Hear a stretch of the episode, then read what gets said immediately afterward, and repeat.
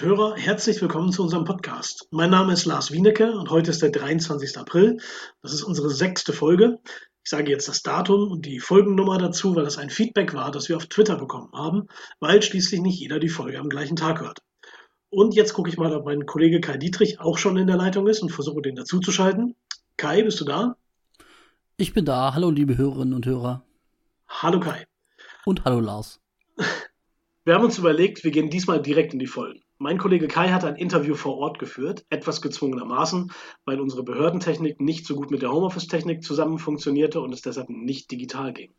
Deshalb hat er sich mit Gabriel Hesse, dem Pressesprecher des Krisenstabs im Innenministerium, getroffen. Und Kai, erzähl doch mal, wie das war.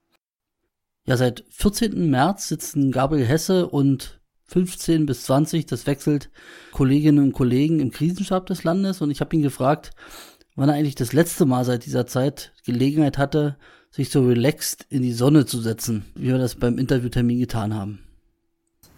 Ja, hallo.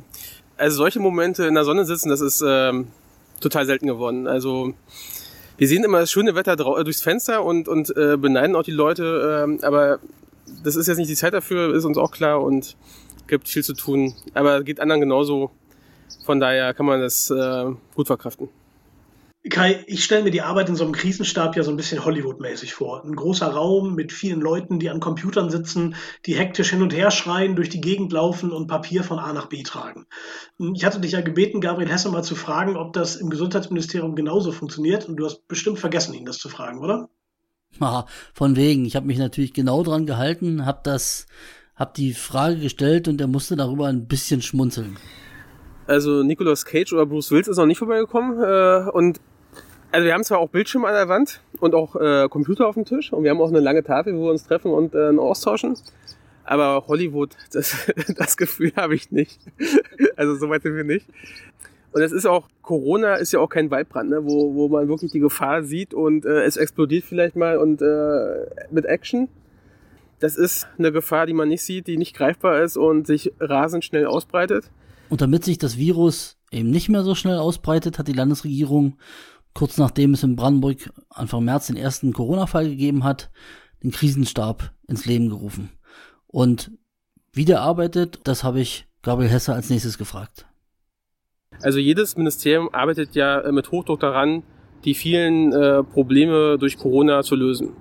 Und dieser Koordinierungsstab, der bündelt alles. Also wir schauen, wo gibt es im Land ganz akut Probleme und welche Lösungen äh, sind möglich. Und das koordinieren wir und steuern wir. Und wenn wir halt ein Problem sehen und sagen, dieses Ministerium oder dieser nachgeordnete Bereich oder auch die Hilfsorganisationen, da gibt es ja auch viele, die jetzt äh, im Einsatz sind, die können jetzt hier die, das Problem lösen, dann äh, nehmen wir Kontakt auf und äh, verteilen die Aufgaben. Und dann steuern wir auch immer zurück, wurde das Problem gelöst oder muss noch nachgesteuert werden, äh, also eine Art Controlling. Das ist unsere Aufgabe es passiert ja auch unheimlich viel in den Kreisen und äh, Städten vor Ort. Also jeder Landkreis hat ja nochmal einen eigenen Krisenstab. Und diese Abstimmung zwischen Land und Kommunen, das ist eigentlich so das, das Herzstück von der ganzen Arbeit. Also der Krisenstab koordiniert und steuert einmal sowohl innerhalb der Landesregierung, aber auch in Abstimmung mit den Regionen und mit den Kommunen. Also quasi eine doppelte Koordinierungsaufgabe. Und was sind jetzt gerade in diesem Moment so die Schwerpunktthemen, mit denen der Krisenstab sich beschäftigt? Na, zunächst mal ist es wichtig, dass der Krisenstab sämtliche wichtigen Zahlen auf dem Tisch hat. Also wie ist die Infektionslage im Land? Welche äh, Verstöße gegen die Verordnungen meldet die Polizei? Also das ist wichtig, dass es darüber stets und ständig eine Übersicht gibt. Und welche Schwerpunktthemen sonst äh, zurzeit sehr, sehr aktuell sind, das hat Gabriel Hesse folgendermaßen beantwortet. Dann der Gesundheitsbereich, ne? Wie viel Krankenhausbetten stehen zur Verfügung, sind frei für mögliche Corona-Patienten? Äh, was sind die Probleme von äh, Ärzten und Pflegekräften? Immer wieder das größte Problem ist mit ist, äh, der, die Beschaffung von persönlicher Schutzausrüstung. Da haben wir jetzt beim Zentraldienst der Polizei eine Taskforce Beschaffung eingerichtet, die das zentral übernehmen. Und dann haben wir natürlich auch die, den wichtigen Bereich für uns äh, Recht alles, was wir an Maßnahmen beschließen, politisch, muss auch in geltendes Recht umgewandelt werden. Also das sind ja die berühmte Eindämmungsverordnung oder auch Quarantäneverordnung. Und die Juristen sind da auch immer gefordert. Und nicht zu vergessen natürlich auch die vielen Bürgeranfragen, die wir haben, die wir auch äh, managen müssen. Also wir haben in den letzten zwei Wochen über 2000 schriftliche Bürgeranfragen beantwortet. Äh, täglich erreichen uns zwischen 500 und 600 äh, Anrufe von Bürgern, die natürlich Fragen haben. Es ist ja das Stichwort von Atemschutzmasken gefallen und man liest ja immer wieder von geradezu Krimis, die sich darum entwickeln, dass noch auf dem Rollfeld äh, Lieferungen von einem Ort zu einem anderen umgeleitet werden gegen unglaubliche Summen. Am Wochenende sind ja, glaube ich, gerade wieder zwei Millionen Atemschutzmasken in Brandenburg angekommen.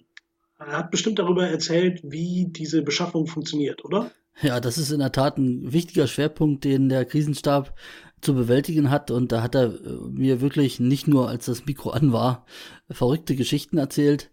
Ähm, so einen Auszug kann ich aber hier gerne preisgeben. Also der Weltmarkt Schutzausrüstung, der spielt verrückt. Also die Schutzausrüstung wird ja äh, zum Großteil in, in Asien, in China und so weiter hergestellt. Und äh, man kann da nicht einfach anrufen und sagen, ich brauche mal zwei Millionen Masken und die liefern dann pünktlich, sondern es ist wirklich so verrückte Szenen vor Ort. Die haben halt äh, die nächsten Paletten frei und wer zuerst dort zuschlägt, äh, bekommt es vielleicht. Aber ob die dann sicher noch ankommen, ist die zweite Frage. Wir haben ja auch schon viele Nachrichten gesehen oder ge gelesen, dass irgendwie Millionen Masken dann auf einmal beschlagnahmt worden sind auf abenteuerliche Art und Weise und auf einmal abhanden gekommen sind. Und das ist die große Herausforderung. Es mangelt nicht an Angeboten, aber die seriösen rauszufiltern und das zu finden, was wir wirklich brauchen, das ist schwierig. Also über Ebay geht's nicht und auch nicht über Amazon. Das sind schon größere Bestellungen und man hat auch ein bisschen mehr Erfolg, wenn man sich auch mit anderen Ländern zusammentut und äh, das ist so, wo man Netzwerke äh, nutzen kann. Also es ist auch nicht die Taskforce nur Polizei, äh, die haben da die Leitung, aber es spielt auch die Wirtschaftsförderung eine Rolle mit ihren äh, Kontakten, das Wirtschaftsministerium, auch wir als Gesundheitsministerium mit unseren Erfahrungen und so arbeiten wir da auch zusammen. Aber da ballt man schon mal die Faust, wenn eine große Tranche eingeht. Absolut, absolut. Und wir haben uns auch angewöhnt, wir sagen es wirklich erst, wenn die wirklich auf dem Hof abgeladen worden sind und da sind. Ja, buchstäblich den Hof machen uns ja auch viele Bürgerinnen und Bürger. Ich habe das Gefühl, dass immer häufiger auch Fragen kommen von Leuten, die nicht erbost sind oder wütend oder uns Vorwürfe machen in der Landesregierung, sondern die einfach Entscheidungen hinterfragen. Klassischer Fall, Lars, vielleicht magst du es kurz erzählen, Friseure und Fußpflegesalons. Das ist richtig. Wir kriegen wirklich viele Anfragen von Kosmetikstudios, von Fußpflegern, von Nageldesignern, die sich fragen, warum sie anders behandelt werden als zum Beispiel Friseurinnen und Friseure. Und natürlich fällt es auch uns manchmal schwer, da wirklich was zu, zu sagen. Ich bin gespannt, was Gabriel Hesse auf die Frage geantwortet hat. Das sind dann politische Entscheidungen. Dass Friseure wieder öffnen sollen, Fußpflege ist noch nicht dabei. Und das müssen wir erstmal so akzeptieren, aber natürlich kriegen wir die Hinweise auch. Ganz zahlreich. Und wir geben das auch im Krisenstab weiter und es wird da aufgenommen und auch diskutiert. Aber wir haben immer das Problem, wenn wir jetzt zu schnell, zu viel lockern, wissen wir nicht, äh, wie schnell die Infektionszahlen hochgehen. Das ist unsere, unsere Sorge und das müssen wir beachten. Wir können nicht wie ein Jojo die Maßnahmen immer wieder verschärfen und lockern, verschärfen und lockern. Das geht nicht. Wir müssen da wirklich vorsichtig steuern und deswegen gehen wir behutsam schrittweise vor. Aber man muss auch ehrlich sagen, solange wir keinen Impfstoff haben, werden wir auch mit Corona weiter leben müssen. Und das ist so diese, diese Gratwanderung auch mit der Bevölkerung.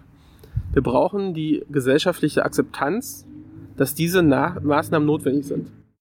Aber auch diese Zeit wird irgendwann hoffentlich vorbei sein und woran Gabriel Hesse dann auf seine Tätigkeit als Krisenstabsprecher äh, später zurückblicken wird, das hat er schon mal naja, durchblicken lassen.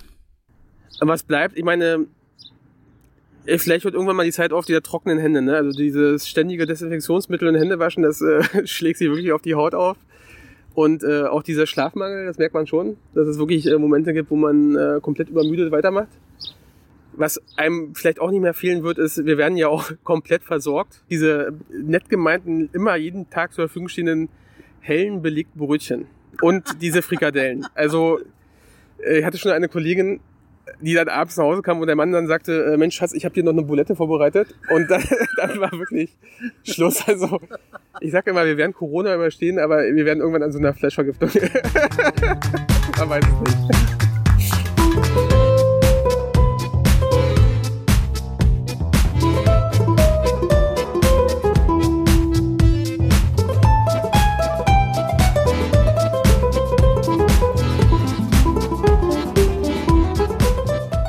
Bedanke mich an dieser Stelle ganz herzlich bei Pressesprecher Gabriel Hesse für dieses informative und wie ich auch fand unterhaltsame Gespräch zur Arbeit des Krisenstabes und leite nun direkt über zu unserem Corona-Telegramm.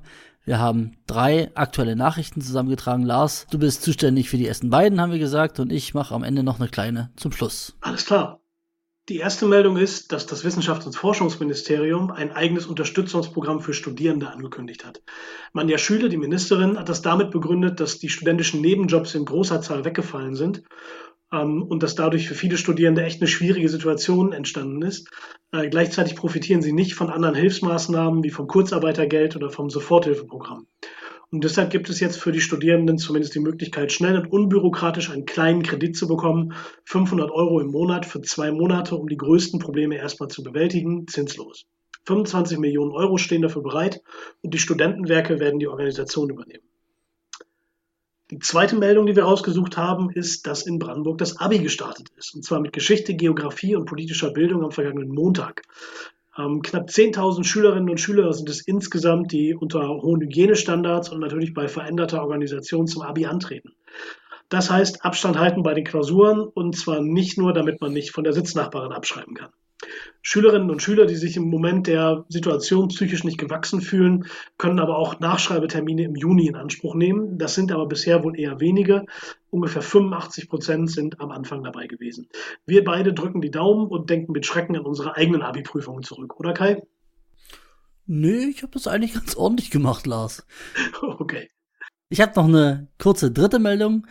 Und zwar ist es, wie schon in der Landeshauptstadt Potsdam, bald in ganz Brandenburg so, dass es eine Maskenpflicht geben wird. Die soll ab Montag, den 27. April, gelten, und zwar für das Fahren in Bussen und Bahnen und auch beim Einkauf.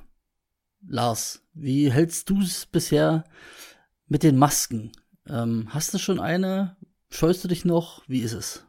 Ja, ich habe eine Maske und äh, Kai, ich habe heute mal einen Selbstversuch gemacht und bin mit der Maske äh, ein paar Stationen S-Bahn gefahren, einfach nur mal, um herauszufinden, wie das so ist.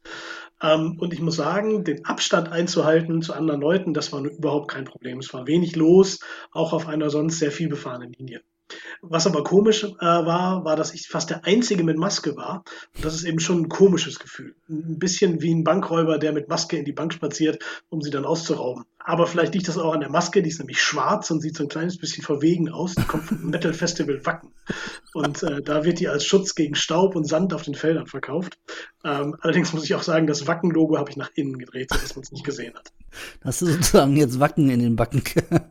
ja, absolut Wacken in den Backen.